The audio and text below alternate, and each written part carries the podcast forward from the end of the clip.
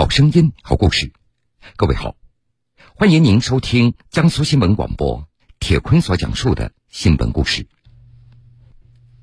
十一月二十九号二十三点零八分，搭载神舟十五号载人飞船的长征二号 F 遥十五运载火箭，在酒泉卫星发射中心点火发射，费俊龙、邓清明、张璐三名航天员顺利进入太空。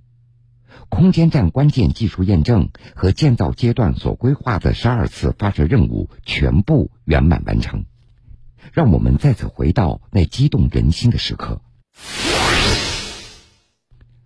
十一月二十九号二十点十八分，神舟十五号载人飞行任务航天员乘组出征仪式在酒泉卫星发射中心问天阁圆梦园广场举行。二十点十九分，随着命令的下达。费俊龙、邓清明、张璐三名航天员领命出征。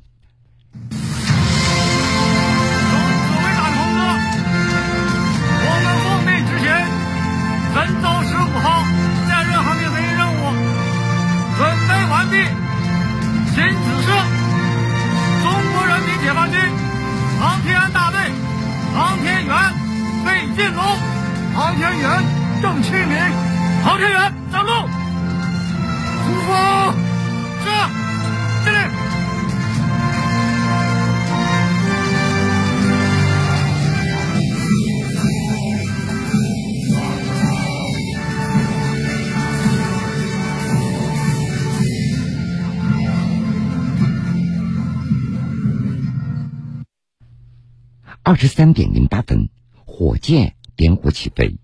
十、九、八、七。六、五、四、三、二、一，点火！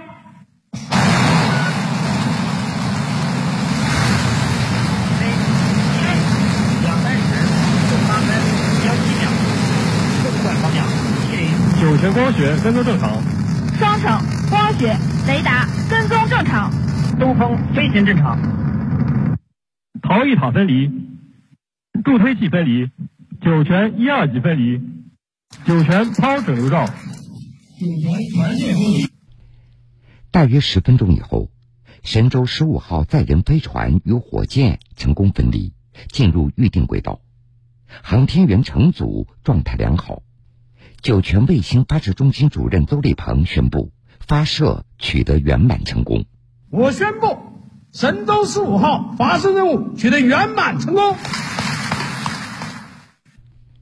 航天科技集团一院长、二 F 火箭总指挥金木春，这一次发射呢，我们遇到了这个历史上的同时间的一个低温，大家呀克服困难，采取了各种措施，应该说入轨精度也是非常高，应该说都是在米级，发射非常圆满啊，取得了圆满成功。酒泉卫星发射中心副主任王学武，随着神舟十五号飞船准确入轨。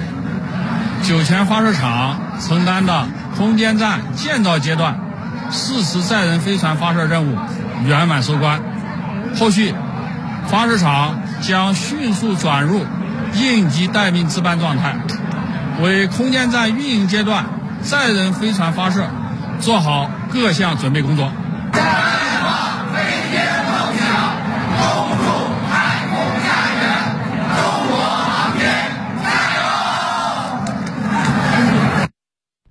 飞船入轨以后，按照预定程序，与空间站组合体进行自主快速交会对接。神舟十五号航天员乘组将与神舟十四号航天员乘组进行在轨轮换。航天科技集团五院载人飞船系统总指挥何宇：神舟十五号要和神舟十四号共同停靠空间站。完成咱们航天的两个乘组首次在轨交班，这也是以后常态化的一个开端。应该说，现在任务的接力棒已经交到了我们神舟飞船系统的手里头，我们也会继续向着成功努力奔跑。在载人飞船与空间站组合体成功实现自主快速交会对接以后，神舟十五号航天员乘组从飞船返回舱进入轨道舱。在完成各项准备以后，二零二二年十一月三十号七点三十三分，盼望已久的神舟十四号航天员乘组顺利打开家门，热情欢迎远道而来的亲人入住天宫。随后，胜利会师的两个航天员乘组一起在中国人自己的太空家园里留下了一张足以载入史册的太空合影。神舟十四号，我是北京。神舟十四号到。神舟十五号，我是北京。神舟十五号到。经地面确认，对接通道压力平衡，请神舟十四号打开节点舱前向舱门。请神舟十五号打开轨道舱前舱门，并在进驻空间站后向地面报告。神舟十四号。神舟十四号明白。神舟十五号。神舟十五号明白。开了啊！啊，神舟十五号，中国太空家园大门已经为你们打开了，张开怀抱，欢迎你们进家。干家很高兴啊！很棒。神舟十五号报告，已打开前舱门，关闭平衡阀。北京明白。欢迎欢迎欢迎欢迎！来了，半年没见，终于来了！哎呀，太棒了，太好了！还有两位战友呢。哎呀呀呀！你好啊！啊，现在心情比较激动啊。呃，我先我先代表我们呃神舟十四号任务乘组啊，再次欢迎你们的到来，谢谢。我在这真的欢迎欢迎欢迎欢迎欢迎欢迎欢迎欢迎欢迎！你说两句吗？说两句，你先说两句。我说两句啊啊。呃，我们很感谢你们。呃，这半年多时间，你们肯定很辛苦。我们也知道你们是最繁呃繁忙的，是吧？呃，勤劳的这个这个啊，跟耗子搬家一样，天天在那儿，是吧？确实很辛苦啊，确实很辛苦。来，你也说一句。我想，我一直就期盼着这一天，跟你们会师的这一天。我想，昨天你们肯定也很激动，你们可能昨天晚上为了迎接我们，也是一宿没睡，估计。我们也一样的没睡觉。今天我们一起把这个空间站这个家园建设好，好吧？好。说两句啊。呃，这半年你们的工作完成的非常的精彩，我们在下面也都看到了。所以我们上来之后，更多的是向你们学习。好，没有没有，互相学习，互相学习啊。呃，看到我们三位战友面对面的站着，然后又听到你们呃说话，那真的是非常的激动。应该说分别了半年，那么今天我们在中国空间站胜利会师啊，这一刻除了激动，更多的是骄傲和自豪。大家说这一刻我们真的是盼望已久啊！昨天一直都很激动，你们的到来让我们的太空家园更加热闹，更加温暖。哎，好，那就让我们一起去看一看我们的太空豪宅吧，真的很棒。这样，这个我们后面有时间，很多时间来看啊。呃，咱们先这个合张影，留下这个这是非常有意义，也是难忘的瞬间。好。一、二、三，中国空间站永远值得期待。听得出来，太空会师既感动又温馨。空间站那是航天员在太空的家。按照计划，神舟十五号乘组三名航天员将会在空间站驻留六个月的时间。那么，这次太空之旅。三名航天员会携带哪些个人物品前往空间站呢？我们一起来了解一下。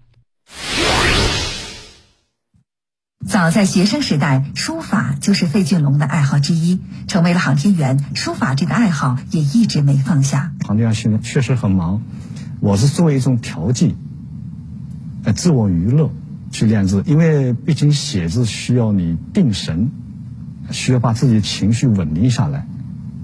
那么在这种情况下，我是为了考验或者是锻炼我的这种精神、一种毅力，再忙也是每天写一个字，哪怕一个字我也要练。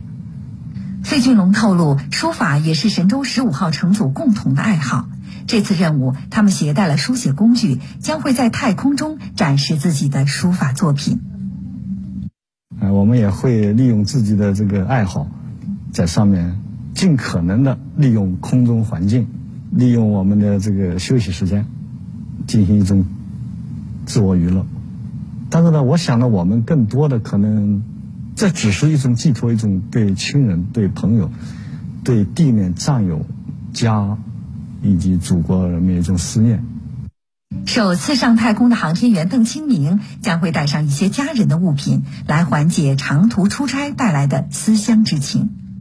比如说家人的照片呢，我外孙的一些小的玩具啊，他平常喜欢的玩具啊，我也带上去了。啊，们到时候他来看我的时候，我们有天地通话的时候，我可以用。他喜欢的玩具，是吧？给他展示展示，给他互动一下，是吧？那样的话，我觉得我在上面的疲劳和辛苦一下就能释放不少。航天员张璐为首次太空之旅准备了音乐器材，来丰富太空生活。嗯带了宣纸，带了毛笔，可以写字。我会写第一句叫“矢志不渝”，第二个叫“笃行不怠”。其实这两句对我们这个职业来说。也是一种激励和鞭策，然后我还带了两个一体的卡拉 OK 话筒，可以唱歌。然后我个人还带了一个口琴，还有属于我个人的一些东西，暂时先保密。神舟十五号航天员乘组在空间站六个月的工作生活期间，航天员乘组将进行多次出舱活动。完成舱内外设备安装、调试、维护、维修、组合体管理、空间科学与技术实实验等各项任务。中国载人航天工程办公室主任助理季启明：神舟十五号载人飞行任务对于完成空间站建造、开启空间站应用与发展新阶段，具有承上启下的重要意义。神舟十五号航天员乘组将在太空。见证中国人自己的空间站正式建成的圆梦时刻。中国空间站将为加快建设航天强国和人类探索宇宙不断做出新的贡献。好的，各位，这个时间段的新闻故事，铁坤先为各位讲述到这儿。